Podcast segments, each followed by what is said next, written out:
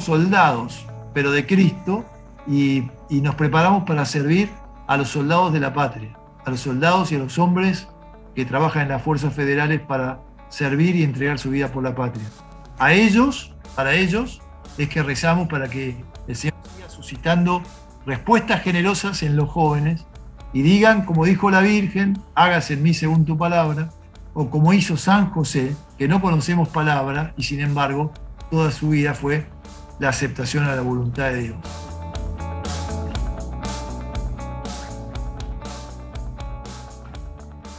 Bienvenido, bienvenida a Centinelas de la Paz, el podcast del Obispado Castrense de Argentina. Soy Francisco Liden, su anfitrión, y estoy con Monseñor Santiago Olivera. Monseñor, buen día, pero a quien esté del otro lado, buen día, buenas tardes, buenas noches. Esta es la buena noticia de los medios, ¿no? Que pueden escucharlo desde donde estén, como estén, haciendo cualquier tarea. ¿Cómo andás?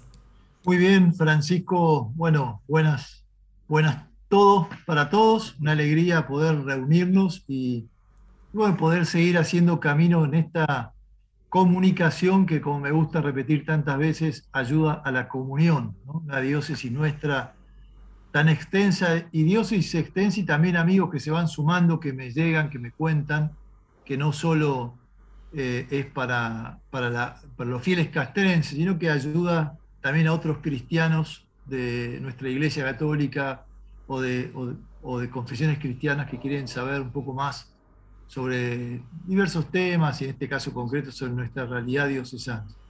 Mm, muy bueno eso. Pienso que ciertamente cada vez se hace más carne ese lema casi uno podría decir, ¿no? La comunicación hace a la comunión. Y hablando de esta realidad que decías, novedades de este último tiempo quizás que quiera compartir con, con quien nos está escuchando. Sabemos que pasó el 25 de mayo, que se viene el 9 de julio, que también estuvo el 20 de junio, Día de la Bandera, tantas fechas patrias, ¿no?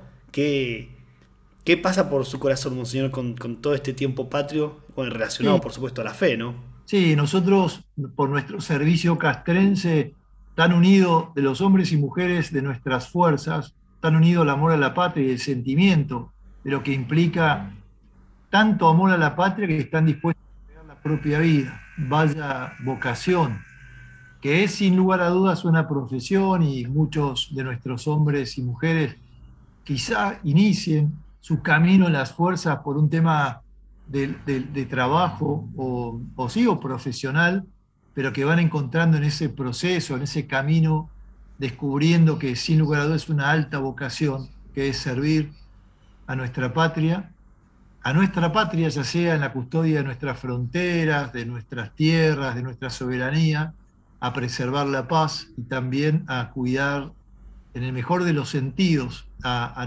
nuestra gente, a nuestro pueblo.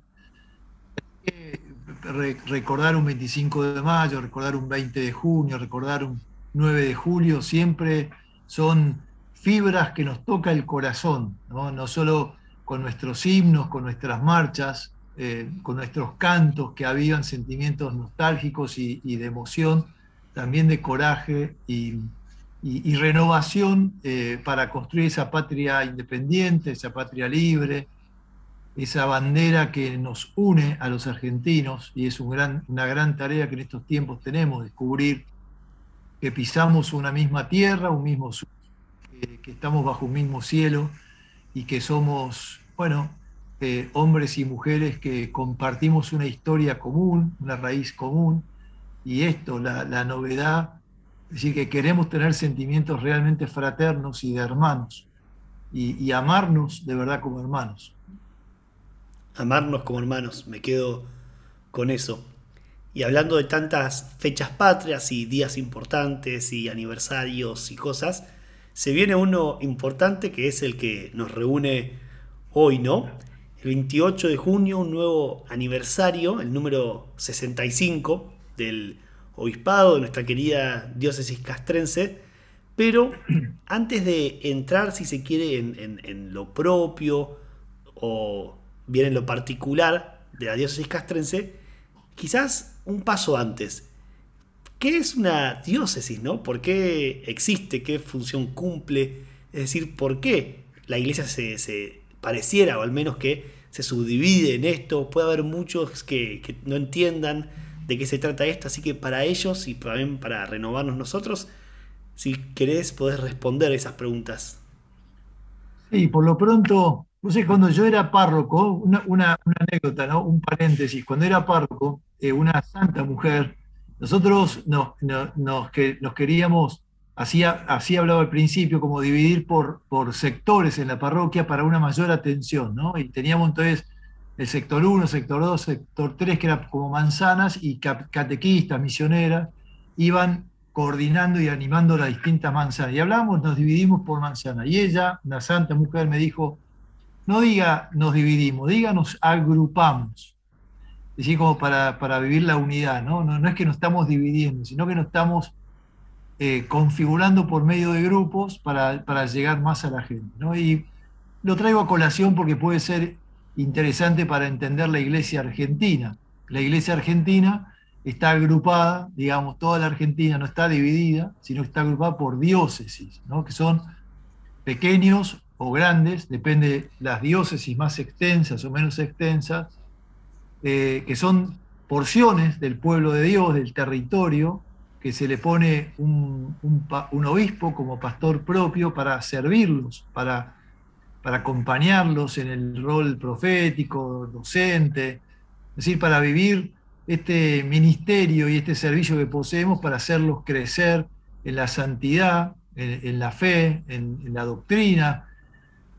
Nosotros, particularmente como iglesia castrense, tenemos la peculiaridad, justamente por los modos de vida de nuestra gente, de ser una diócesis, por eso también una porción ya no de territorio, aunque soy obispo castrense de la República Argentina, pero también soy obispo castrense para los eh, militares que están aquí en nuestra patria cumpliendo funciones como los agregados militares. O soy también el obispo castrense de los militares nuestros que están en tierra de misión, misiones de paz, digamos, ¿no? Como actualmente están en Chipre, o cuando el rompehielo Irizar hace su, misión de verano, o la Antártida, o el, la fragata Libertad, eh, bueno, tantas realidades que hacen, eh, eh, digamos, nuestra misión mucho más extensa de un pequeño o un, poco, más grande territorio geográfico, digamos, ¿no? una diócesis es, bueno, conocemos de diócesis de Crudeleje, diócesis de Morón, diócesis de, de Mercedes Luján, de Buenos Aires, de Mendoza, podríamos de Resistencia, Roque Sáenz Rafaela, nombrar todas las que podemos conocer, que quizá los que nos están oyendo, San Isidro, eh, Zárate Campana, saben que se identifican, eh, nosotros somos la única iglesia diocesana, también igual, igual que cualquier otra diócesis territorial, pero que nuestro territorio no está limitado solamente a una pequeña porción de todo el país, por eso es diócesis castrense de la República Argentina, y los hombres y mujeres y las familias de esos hombres y mujeres y el personal civil que trabaja en las fuerzas o que trabaja en el Ministerio de, Seguridad o en el Ministerio de Defensa o en la Casa Rosada o en la Quinta Olivos, todos son miembros de nuestra iglesia diocesana. Es como decir, yo me gusta explicarlo así, como que el Papa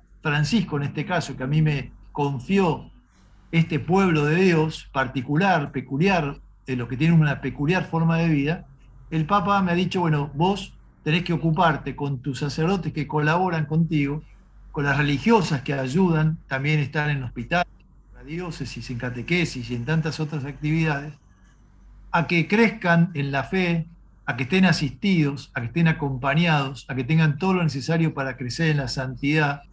Y este es el gran desafío. Y esta es una diócesis que, como bien dijiste, Francisco está por cumplir 65 años, el 28 de junio, que la Santa Sede nombra vicariato en primer lugar, ¿no? El vicariato castrense. Antiguamente eh, es interesante entender que el vicariato era porque el obispo responsable era vicario del Santo Padre. Eh, cuando yo hago algún chiste cuando digo, no, yo ya soy un simple obispo como otro, digamos, porque en realidad el vicario castrense era un vicario, vicario del Papa, eh, del Papa que estaba, ¿no? de cada papa era un vicario. Después, bueno, eh, adaptándose a los nuevos tiempos y desde el año 92 y adaptando a un documento de la Santa Sede y al derecho canónico del año 83, eh, comenzamos y somos equiparados a obispo y es obispado, ¿no? Ya el ordinariato o el obispado, ya no vicariato, o sea, ya no dependemos del Santo Padre directamente, todos los obispos de alguna manera tenemos una adhesión y comunión con el Santo Padre, pero no somos vicarios del Papa, sino somos obispados como los obispos territoriales. Esto es lo que nos define. No quiere decir que celebrar 65 años no habla de una historia anterior, porque siempre la Iglesia y desde, desde la relación con España y también pasado el 1810, que hablamos el 25 de mayo, la Iglesia por la Vicaría General del Ejército tenía una atención particular a los hombres de las armas, de las fuerzas. ¿no? Eh, no estaban librados a su azar, sino tenían una particular atención, como todos los fieles, pero una particular atención. ¿Por qué? Por el modo de vida, por los traslados, por los desarraigos y fundamentalmente, yo creo que esto lo que lo identifica también, por esta vocación que no lo hace como un trabajo común, que uno puede decir, yo trabajo de 8 a 4 de la tarde, o de 9 a 11, o de 9 a 10, o, de 9 a 17, de 9 a 10 de la noche, ¿no? Sino que están todo el día, somos todo el día, así como los sacerdotes, obispos, somos todo el día, eh, estos ministros, como un cristiano es todo el día, es cristiano no podemos ser por etapa ni por momento.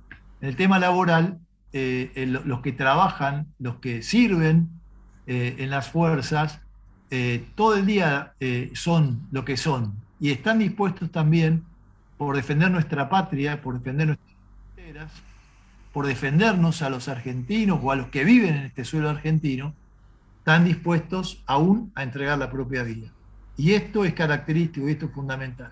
Y para esto, a mí me da mucha alegría que la iglesia tenga sacerdotes, obispos, que esté cerca, que los acompañen. Yo tengo recién, hace muy poco llegué de San Juan haciendo una visita, lo que me gusta decir a los hombres de la fuerza lo entenderán, como que voy al despliegue o al terreno, eh, y he visitado a gendarmes así casi en límite con las fronteras, de una vida muy austera, eh, sacrificada, ahí 15 eh, o un mes, ahí haciendo guardia y haciendo patria, podemos decir, eh, y realmente me dio mucha alegría y nos da mucha alegría cuando un capellano, el caso mío que pude visitarlo, estar cerca y agradecerles esa entrega y ese servicio, ¿no? que a veces no se conoce tanto, que a veces aún las fuerzas federales, podemos decir, a un gendarme lo podemos conocer, o, o prefecturiano, o de la Policía de Seguridad Aeroportuaria, en las relaciones más cercanas. El mundo militar es distinto porque lo tenemos también incorporado y porque sabemos bien lo que tienen que hacer, por lo menos algo conocemos, y sin embargo eh, las fuerzas federales están en la lucha eh, día a día de, preservarnos, de custodiarnos, de defender nuestra tierra, y con, vida muy sacrificada, con, vida muy entregada, y a mí me parece que es digno de destacar y me encanta, me gusta poder ser como un poco la voz de ellos, ¿no? para que nuestra patria agradezca que estos jóvenes y después que van creciendo, entregan su vida por años en lugares, insisto, bien austeros y bien pobres, a veces sin luz, eh, a veces sin posibilidad de agua potable, eh, y ni hablar en, estos, en este mundo moderno, a veces en el lugar donde me, me, consta, porque he ido, ni siquiera sin internet o señal de teléfono, haciendo varios kilómetros para poder hablar con su familia, con su, su gente amiga, y, esto es digno de, de, valorar porque es una entrega muy grande. ¿no? Mm. Gracias, emociono por, por compartirlo, ¿no? Primero, a modo personal, porque puedo también conocer eso, y seguramente, en nombre también de los que nos están escuchando, que, no conocen a veces esas realidades, muchos hombres y mujeres de las fuerzas seguramente que sí, pero quizás fieles, comunes y corrientes, entre comillas, como hablábamos antes, otros cristianos, sea de otras denominaciones o mismo dentro de la iglesia, que no conocen esta realidad, ¿no? Y bueno, por eso estamos acá charlando justamente hoy, para poder conocer también. a, mí, a mí no me yo, yo, me, yo siento, me siento identificado con mucha gente, porque yo vengo del mundo de iglesia diocesana territorial. Fui 24 años eh, sacerdote en la diócesis de Morón, casi nueve años obispo en la diócesis de Cruz del Eje, en Córdoba, y por más que conocía, una cosa es conocerlo en lo teórico, sabía de la existencia del obispo castrense, pero cuando el Papa Francisco me pidió este servicio, fui conociendo más y no me avergüenza saberlo porque en verdad uno va conociendo más, porque siempre es importante y por eso a mí me alegra llevarlo esto a la relación con Dios, ¿no? Dios nos ama y Dios eh, nos da todo eh, y nos tiene paciencia y nos perdona y nos espera porque nos conoce. Y entonces cuando uno conoce al otro, lo conoce y lo ama al otro. ¿no? cuando uno conoce al otro, lo perdona en tantas cosas. Cuando uno conoce al otro, no se convierte en juez implacable. Y esto es muy importante, recorrer el camino del conocimiento al otro, ¿no? porque esto nos genera empatía, nos genera amor, nos genera también confianza, ¿no? porque caminar por la vida sabiendo que el otro me conoce, con mis luces y con mis sombras, nos da una absoluta libertad y un absoluto gozo que nos está mirando, pero esa mirada del Padre que nos mira siempre con amor, ¿no?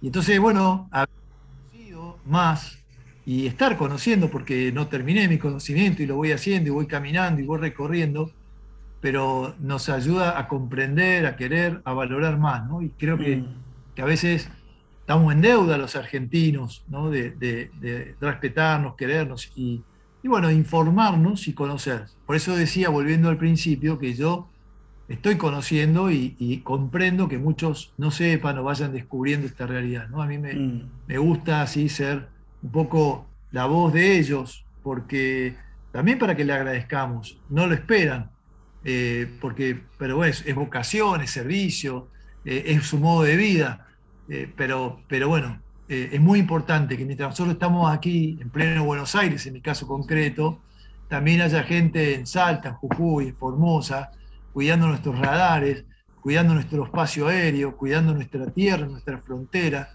eh, cuidando que, no venga la, la plaga de la, de la, droga a nuestra patria eh, y haciendo esos a veces difíciles y, peligrosos, sin duda, allanamientos y y todo para, para, que, para intentar que la droga no se instale y, no camine en nuestra propia tierra y, vaya eso para la destrucción de nuestras generaciones y de nuestros jóvenes y, del hombre, la mujer en general.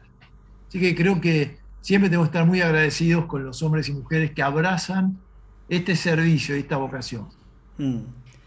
Monseñor, hablabas antes mucho de la, particularidad en el modo de vida ¿no? de los hombres y mujeres eh, que sirven en las Fuerzas Armadas y las Fuerzas de Seguridad. Y me parece también igual de importante formarse para servir a esas personas. Hablabas de conocer y que cuando uno conoce a la otra persona, entonces se siente más acompañado, más escuchado, más eh, en los propios zapatos, ¿no? Se genera como otro vínculo. ¿Y por qué lo menciono? Porque hay ahora ¿no? un seminario castrense propio.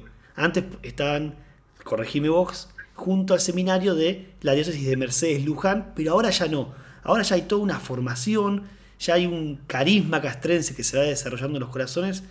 ¿Por qué es importante, si se quiere, formarse en los seminaristas desde el minuto cero, si se quiere? Eh, bueno, hasta Dios quiera sean ordenados sacerdotes y después, por supuesto, seguir formándose, pero ¿Por qué es necesario configurar, si se quiere, este corazón de un modo particular?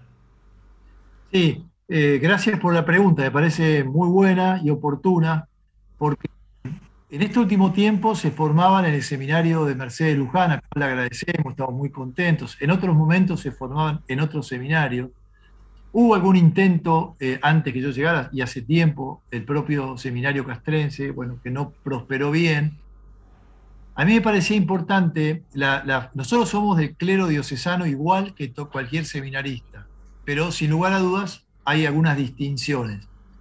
Por ejemplo, nuestro servicio final, digamos, cuando nosotros, un seminarista se ordena sacerdote, no va ordinariamente a una parroquia que conocemos como vicario parroquial, acompañado por un párroco, y ya haciendo un camino. Cuando un capellán nuestro, un sacerdote nuestro, se ordena sacerdote, se convierte en capellán y va, va a ser enviado a lugares donde está un regimiento, un escuadrón, y, no es la parroquia y tiene que ir al lugar donde está nuestra gente, esto nos caracteriza a nosotros porque nosotros estamos, nuestros fieles están, tenemos que ir al terreno, digamos, cuando hacen maniobras, cuando los soldados se preparan y se forman a lo largo y ancho del país, ahí hay un cura que las acompaña, que está dispuesto a confesar, a acompañarlos, a oírlos, a celebrar misa.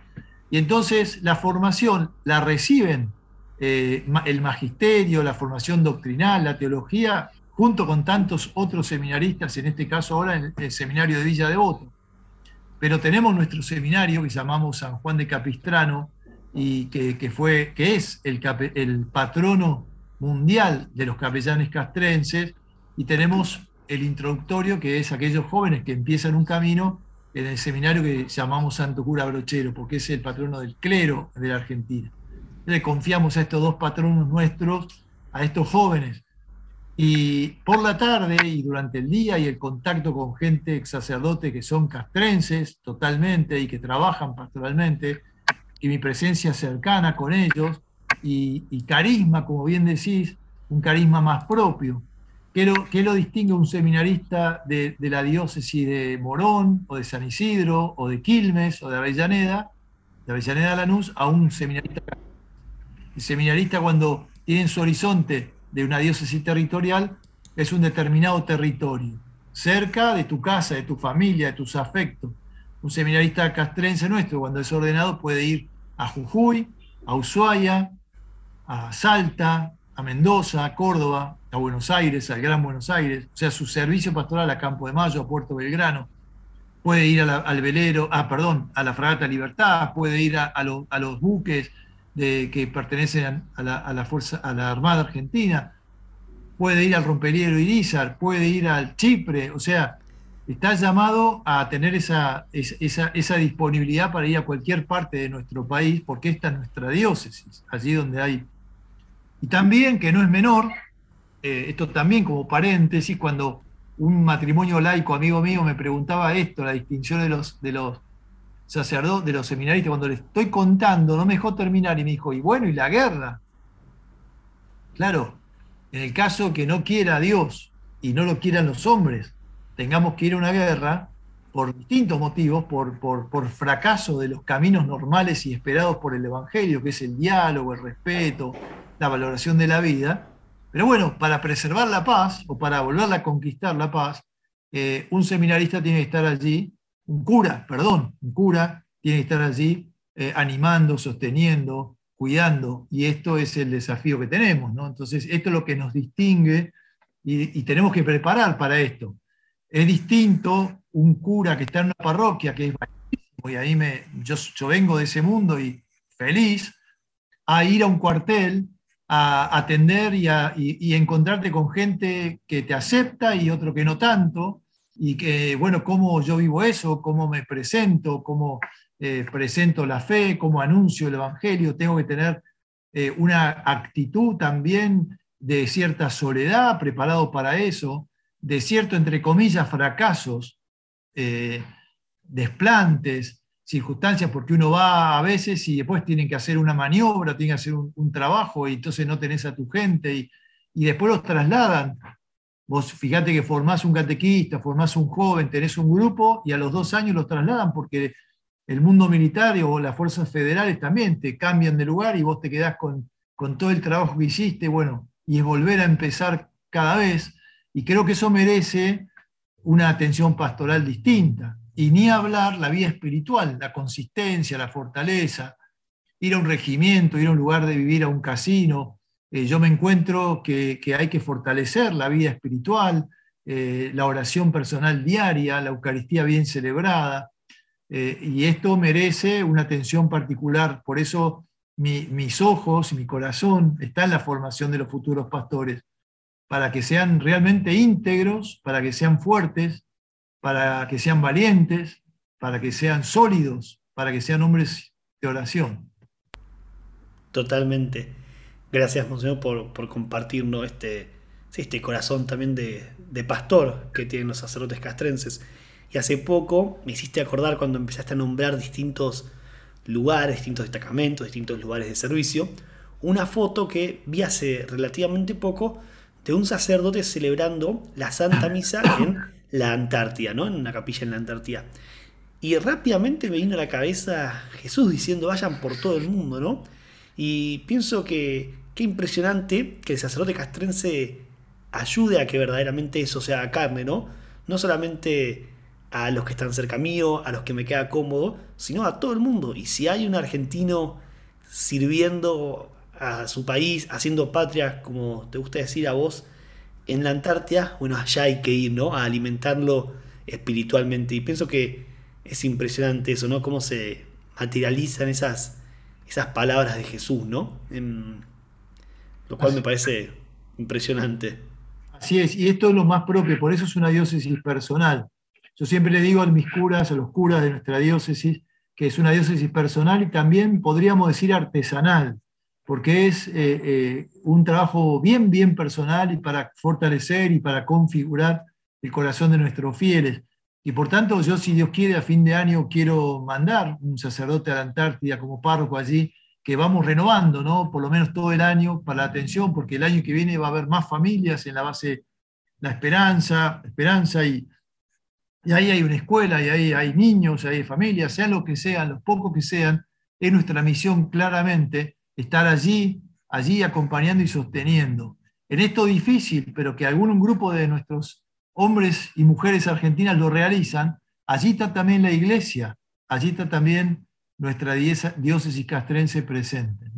En lo más austral y, bueno, un lugar complejo, pero que nos llena de alegría y todos los que han ido a la Antártida vuelven felices, quizá también por su relación con la naturaleza, por la experiencia de Dios, por lo que implica esa grandeza y tantas cosas de no contaminación, a veces de nuestra, de nuestra ciudad, de nuestros pueblos. ¿no? Se, se, mantienen grandes valores a pesar del esfuerzo y el frío y tantas cosas, sin embargo hay cosas muy buenas que se conservan. ¿Y qué, si querés, en, tu experiencia acompañando no solamente a, los fieles directamente, sino a los sacerdotes que acompañan directamente a los fieles, ¿qué necesidades, si se quiere, ves en esos corazones de, los hombres y las mujeres y también de sus familias? Porque, porque también se acompaña a sus familias, no solamente es al hombre o mujer de la Fuerza Armada o la Fuerza Militar, sino a sus familias. ¿Cuál es la necesidad de ese corazón principal que ven, ¿no? o las principales, si se quiere? Y sería muy amplio. Yo creo, pues, hablaste primero de los sacerdotes y, de, los, hombres y mujeres de la fuerza. Creo que una de las cosas importantes es el que se sientan queridos y valorados, ¿no? Es decir, eh, que eso nos sirve para todos en la vida, ¿no? Pero, pero que son vocaciones tan difíciles y, que juega, eh, y, hay en juego tantas cosas, pero fundamentalmente la propia vida, la propia vida, eh, que es un don preciado y el mejor don que tenemos, sin lugar a dudas. Eh, es eso, la valoración, el, querer, descubrir que lo que vos haces es un bien para nosotros, es un modo de manifestar el amor al hermano o al prójimo, es un modo de manifestar el amor a todos, y fundamentalmente eso, ¿no? Yo creo que eh, no para, para, para agrandarnos, no para llenarnos de orgullo, sino para sentirnos valorados y queridos, pero sanamente, ¿no? Decir, bueno, que lo que la vida que yo estoy ofreciendo también tiene sentido, no solo porque es un, desarrollo vocacional, profesional, un progreso, tengo mi aporte, mi sueldo, que a veces tampoco son es mucho y creo que debería ser mucho más reconocido porque, porque es un servicio grande y que toca toda la existencia, y como tantas cosas públicas, ¿no? servicios públicos deberían ser más reconocidos, para que no haya otras tentaciones, si se quiere tampoco, eh, me parece que es muy importante. Y eso, eh, fundamentalmente el reconocimiento, el afecto, el estar cerca, eh, el prestarles el oído. Y esto, se lo puedo, también, y esto se puede extender también para el mundo de los sacerdotes, ¿no? la valoración, la gratitud por la entrega. claro. Frente a tantas, a tantas renuncias y, a tantas carencias que a veces existen, pero que Dios lo puede todo, pero que nosotros somos instrumentos para, para acompañar, sostener, eh, para ayudar a levantar, para, para ayudar a, alentar, para, bueno, para caminar juntos por la vida. ¿no? Monseñor, en este, como en este clima, con estos conceptos de prestar el oído, de acompañar, de escuchar, una pregunta que puede surgir es, ¿qué hace un, obispo, ¿no? A modo general y también a modo particular un obispo castrense. Pienso que puede ayudar mucho a alguno que esté escuchando y diga, estoy escuchando ya la voz hace un rato de Monseñor Santiago, cuenta lo que hace en el obispado castrense, cuenta y habla de los hombres y mujeres, de los sacerdotes, pero ¿qué hace también un obispo? ¿No? Puede ser algo interesante para que otros quizás conozcan y que en este diálogo también puedan conocerte a vos. Sí, yo te, sumaría antes el que hace qué es un obispo, porque somos, en primer lugar, no lo que hacemos, sino lo que somos, ¿no? Y somos un pastor, somos eh, un ministro que, experimentamos que el Señor nos llamó a su servicio para, para, darlo a conocer, ¿no? Como vos decías hace un rato, vayan por todo el mundo, ¿no? Nos mandó con una misión de anunciar el Evangelio. El Evangelio es una buena noticia, es el querigma, el anuncio más grande, ¿no? Y yo preguntaba hoy, estuve confirmando un grupo de suboficiales, ya eh, soldados, perdón, que, que, se están formando allí en la Escuela Sargento Cabral, y, decía, ¿cuál es la buena noticia? Usted confirmé un grupito y bauticé cuatro adultos, ¿no? Para mí es un momento tan feliz ese, y di la primera comunión a tantos otros. O sea, ¿Cuál es la buena noticia? Pues la clave es que tenemos una buena noticia. ¿Cuál es la buena noticia? Que Dios nos amó tanto que envió a su Hijo para salvarnos. ¿Y salvarnos de qué le preguntaba? ¿De qué nos, de qué nos salvó Dios? Porque a veces lo podemos olvidar. O vivimos una fe, si nos salvó de la muerte eterna. Nos salvó de, de estar condenados. Nos salvó de no tener a Dios como amigo. ¿Sí? Porque habíamos sido llamados para eso. Y sin embargo, eh, Adán y Eva pecaron y perdimos la amistad con Dios y perdimos la posibilidad de mirarlo cara a cara o contemplarlo cara a cara. Y perdimos, perdimos la posibilidad de, la vida para siempre. Entonces íbamos a trabajar sudando, íbamos a, a morir. Y Dios amó tanto al mundo y nos envió a su Hijo Jesús para salvarnos. Nos salvó muriendo y resucitando en la cruz, desandando el camino de Adán y Eva. El árbol que llevó a la perdición y nos, desobedeció, Adán y Eva desobedecieron en este símbolo o simbología del árbol, la, manzana apetitosa, en un árbol nos salvó Jesús, en un leño nos salvó Jesús. Murió y resucitó para darnos la vida de nuevo, para poder estar con Dios en comunión y para aspirar al cielo. Eso es clave. Y nosotros los obispos, los sacerdotes, somos enviados a anunciar la buena noticia y a vivir los mandamientos de Dios o las exigencias del Evangelio como camino, a seguirlo a Jesús como camino al cielo, porque nadie va al Padre si no es a través del Hijo. Entonces, eh, un obispo es un pastor, un sacerdote, un padre, un hermano, un amigo que acompaña, que sostiene, que anima, que, anuncia, también que denuncia cuando estamos caminos equivocados y no son de Dios, porque somos profetas. Y, entonces, ¿qué es lo que hacemos? Ya te, ya te respondía con lo que soy y lo que hago, ¿no? nos unimos en eso.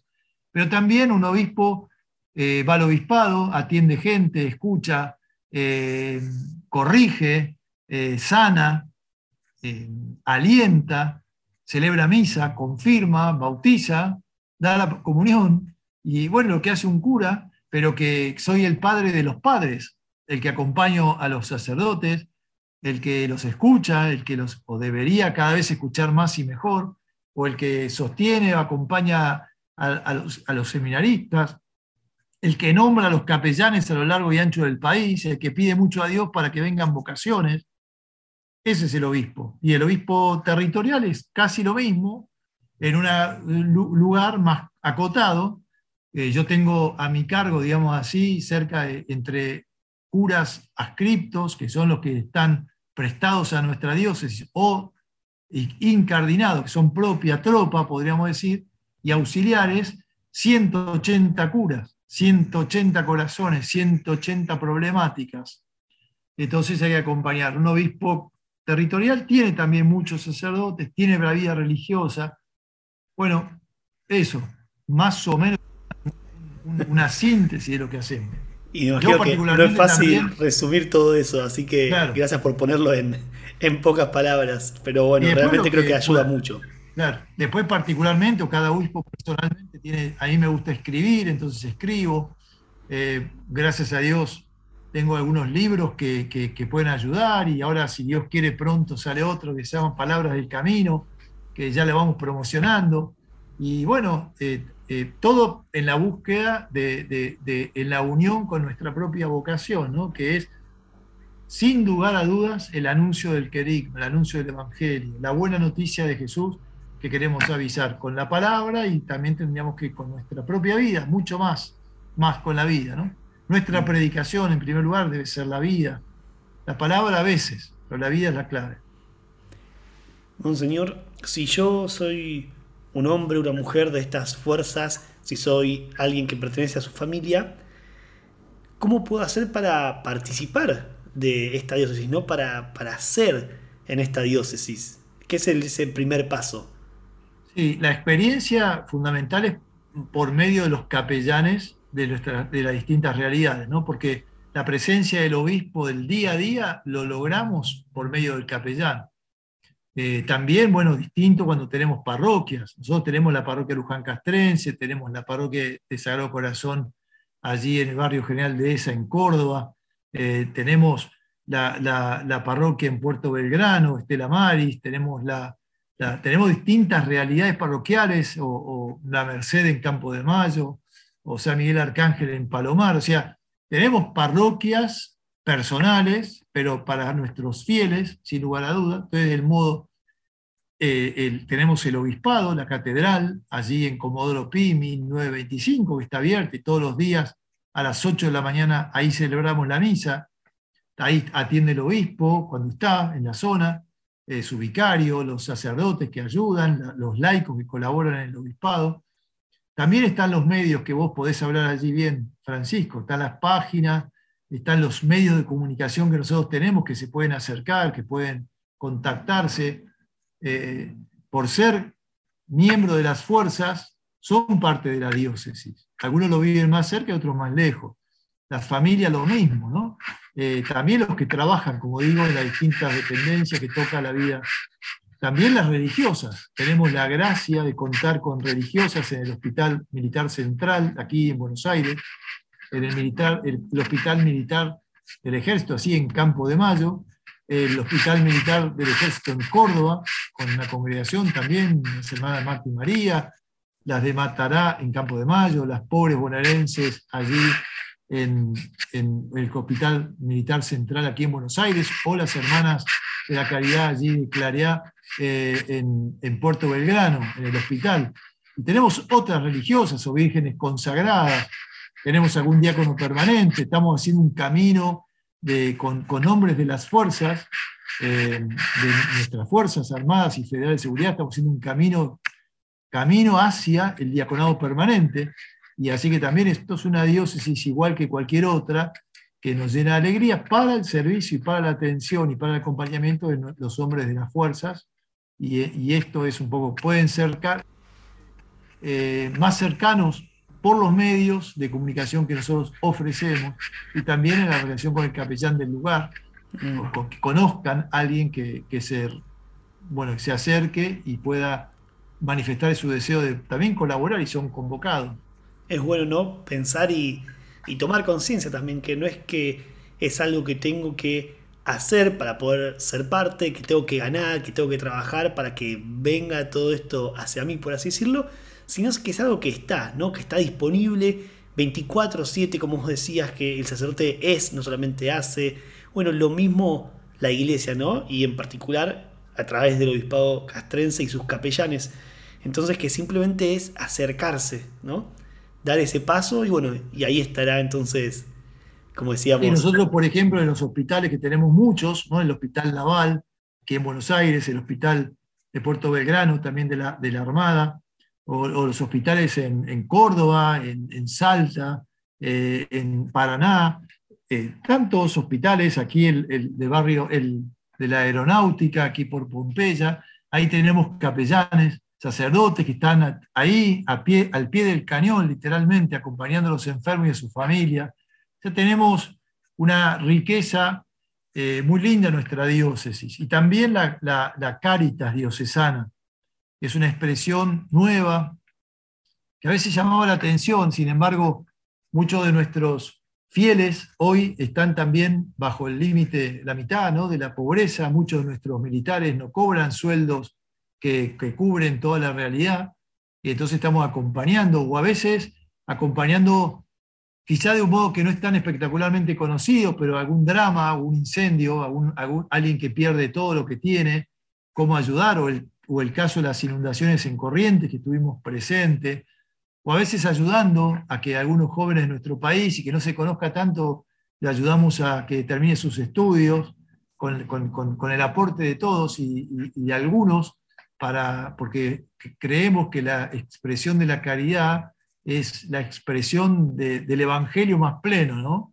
Y, eso nos llena de alegría y también muchos de, los fieles colaboran por medio de la página cuando entran con nuestra diócesis, con, nuestros más pobres. Eh, y eso, como eso, tantas otras cosas. Visitamos a los enfermos en sus hogares, en los que están detenidos en, nuestros, en sus casas, llevamos la, comunión, la asistencia espiritual. Tenemos un sacerdote fundamentalmente encargado de toda esta problemática y cómo acompañar, porque son nuestros pobres también, son los que más sufren. Eh, no condenamos, no juzgamos, eso lo tiene que hacer la justicia, pero sí acompañamos y, amamos como Jesús nos pide que lo hagamos. Gracias, Monseñor. Bueno, fue una alegría verdaderamente compartir con, con ustedes esta, esta charla, ¿no? Compartir la historia de la diócesis, compartir las tareas, el corazón, descubrir también tantas cosas que, yo no sabía y que seguramente muchos tampoco, ¿no? También la situación y el contexto un poco actual, bueno, tantas cosas. Realmente fue un, fue un lujo, fue un lujo charlar y poner a disposición también este espacio para que los fieles, sus familias, todos los católicos, todo el que esté disponible pueda escuchar y conocer mejor, ¿no? Y conocer también el corazón de Jesús en la diócesis. Así que agradecerte. Muchas gracias a vos y, bueno, los que nos oyen, que nos ayuden a rezar para que el Señor siga enviando vocaciones, porque yo estoy seguro que el Señor llama.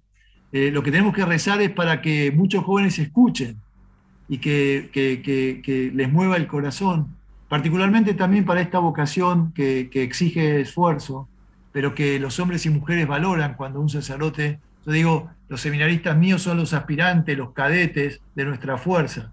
Entonces, para que lo valoren, para que los que son miembros de la fuerza eh, valoren eh, eh, que tenemos un seminario, para que recen por, por, los seminaristas, hoy tenemos tres, gracias a Dios, están en camino, se llaman Luis, que se llama Agustín, que se llama Tomás, estamos muy felices y contentos, recemos por su perseverancia, y recemos por otros tantos que están ahí, que están ahí rezando y viendo, y tenemos un encuentro vocacional ahora en julio, el 8, 9 y 10 de julio, en nuestro seminario, para aquellos jóvenes que tengan inquietudes o quieran discernir o conocer qué es lo propio nuestro.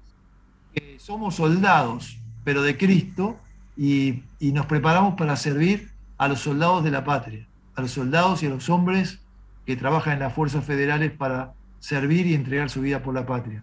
A ellos para ellos es que rezamos para que el Señor siga suscitando respuestas generosas en los jóvenes y digan, como dijo la Virgen, hágase en mí según tu palabra, o como hizo San José, que no conocemos palabra y sin embargo toda su vida fue la aceptación a la voluntad de Dios. Y acompañó a María y custodió a Jesús.